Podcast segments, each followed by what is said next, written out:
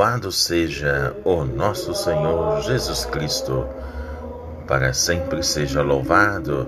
Salve Maria. Meus queridos irmãos e irmãs, bom dia.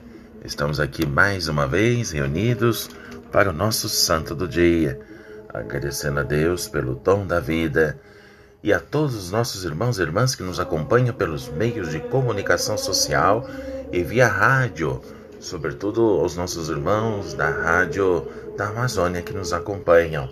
Deus abençoe a você, meu irmão e minha irmã. Hoje a igreja nos acompanha de um modo muito especial. Antes de dizermos os santos, lembrarmos que hoje é o dia do hino nacional brasileiro. Como seria bom se todos nós lembrássemos que os cristãos devem trabalhar para que a nossa terra se transforme numa grande família, onde Deus é Pai de todos. Não é verdade? Nós todos somos irmãos. Mas hoje nós temos um grande santo célebre. O grande santo de hoje que nós vamos neste encontro é o grande Papa São Martinho I. São Martinho I, que nasceu em Todi, na Itália, é, apocrisiário, ou núncio, vamos dizer assim, em Constantinopla, veio a ser bispo de Roma no ano de 649, num período difícil, meus irmãos.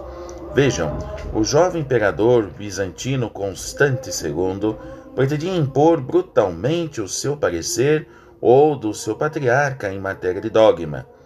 Para ter a última palavra, por um documento chamado Tipo, proibiu em 648 que se falasse de uma ou de duas energias, ou de uma ou duas vontades em Cristo. Mas o monotelismo, segundo o qual havia uma vontade única em Cristo, era considerado útil para conciliar os partidários do monofisismo. Uma só natureza em Cristo era a teoria em vigor na corte e a dos teólogos oficiais. Claro, foram muitas discussões em volta disto, mas o mais importante, uma das é, saber que o nosso querido São Martinho é, foi uma das primeiras vítimas daquilo que mais tarde se chamaria de cesaropapismo. O que quer dizer isso? É o sistema do poder civil que toma conta do poder religioso. Até mesmo aqui no Brasil a gente sofreu isso bastante, não é? No século passado, quando era o imperador quem escolhia os bispos, vocês sabiam disso? É o imperador que escolhia os bispos e distribuía os cargos entre o clero. O Papa só podia mesmo confiar e nada mais. Mas aqui, no caso, nosso Santo Martinho I preferiu obedecer a Jesus Cristo e não ao imperador declarando a vários imperadores que em Cristo existem duas vontades, a vontade divina e a vontade humana. Contrariou os mesmos que queriam impor a vontade deles sobre a própria doutrina da Igreja. Cristo, verdadeiro homem, verdadeiro Deus. Por causa dessa fé e da liberdade da Igreja, Martinho I foi exilado, meus irmãos. É, o Papa foi exilado, merecendo o título de mártir. Ele morreu provavelmente no ano de 656. O grande Papa Martinho I, homem de Deus, fiel à, à Igreja. Mas também hoje vamos lembrar também uma mulher bem-aventurada, Ida de Lovaine. Foi muito conhecida na Bélgica porque trazia no corpo os estigmas, ou seja, os mesmos sinais de Jesus Cristo pregado no madeiro da cruz. Naquele tempo, no século XIV, era raro alguém poder comungar todos os dias, mas ela insistiu e recebeu a licença do próprio Papa. Pôde assim unir-se diariamente ao Cristo na Eucaristia. Veja que beleza! E todas e todos esses santos que escutamos. E por último, que gostaria de recordar a beata Margarida de Métola, cega, corcunda, coxa, de 1320. Ela, no castelo de Métola, em Cidade de Castelo da Itália, vivia é, em 1287 e os condes de Parísio e Dona Emília esperando o nascimento do primeiro herdeiro, certos de que seria, não é, um menino forte e belo, continuador do nome e das glórias da família, mandaram preparar grandes festejos. Convidaram os fidalgos das cidades vizinhas, prepararam banquetes esplendorosos e espetáculos. Os trovadores e atores e músicos aguardavam o minuto em que o menino viesse à luz do dia para desatarem num coro de louvores e de música. Quando tão grandes esperanças se debruçavam sobre a criança que havia de nascer, veio ao mundo uma menina, disforme, cega e coxa, aleijada e feia.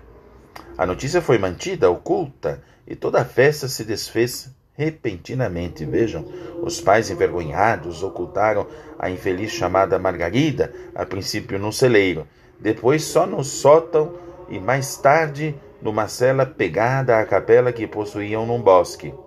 Os horríveis defeitos do corpo eram compensados pelas qualidades de alma. Dotada de inteligência e memória invulgares, aprendeu Margarida de cor muitas orações que repetia nas horas de soledade para o seu conforto. Claro, inclusive tem umas nas suas, nos seus livros se diz uma, uma de suas frases que dizia silenciosamente, sozinha: Senhor, concedei-me a cura se for de vossa santíssima vontade. Senhor, se quiserdes que leve a minha cruz até a morte, ficarei igualmente contente. Só vós peço que se faça a vossa vontade. É, meus irmãos, Prodígios ainda maiores sucederam depois da sua morte, ocorrida no dia 13 de abril de 1320. Quando Margarida contava 33 anos de idade, o povo começou desde logo a invocá-la como santa. A 9 de junho de 1558, mais de dois séculos após a sua morte, o seu corpo foi encontrado fresco e incorrupto. A 19 depois de outubro de 1609, o Papa Paulo V receber, reconheceu a sua santidade, concedendo-lhe o título de beata, e é venerada na ordem dominicana e na diocese de Santo Ângelo em Vado. Todos os limitados físicos com a beata Margarida de Métola podem ser integrados na sociedade e prestar-lhe serviço. Grande beata Margarida de Métola, que sofreu muitas com a sua enfermidade. Portanto, meus irmãos e minhas irmãs, tanto o Papa de Roma, Martinho I, quanto uma freira no convento que acabamos de ouvir, precisa de comunhão constante com Cristo, Deus e homem. É assim que preparam o futuro do cristianismo. É assim que vamos caminhando como igreja animada, como uma igreja realmente que professa a sua fé. Portanto, eu desejo a todos os nossos irmãos e irmãs é, um bom dia né, para aqueles que nos acompanham neste momento. E voltamos aqui amanhã com mais um Santo do Dia, se Deus quiser.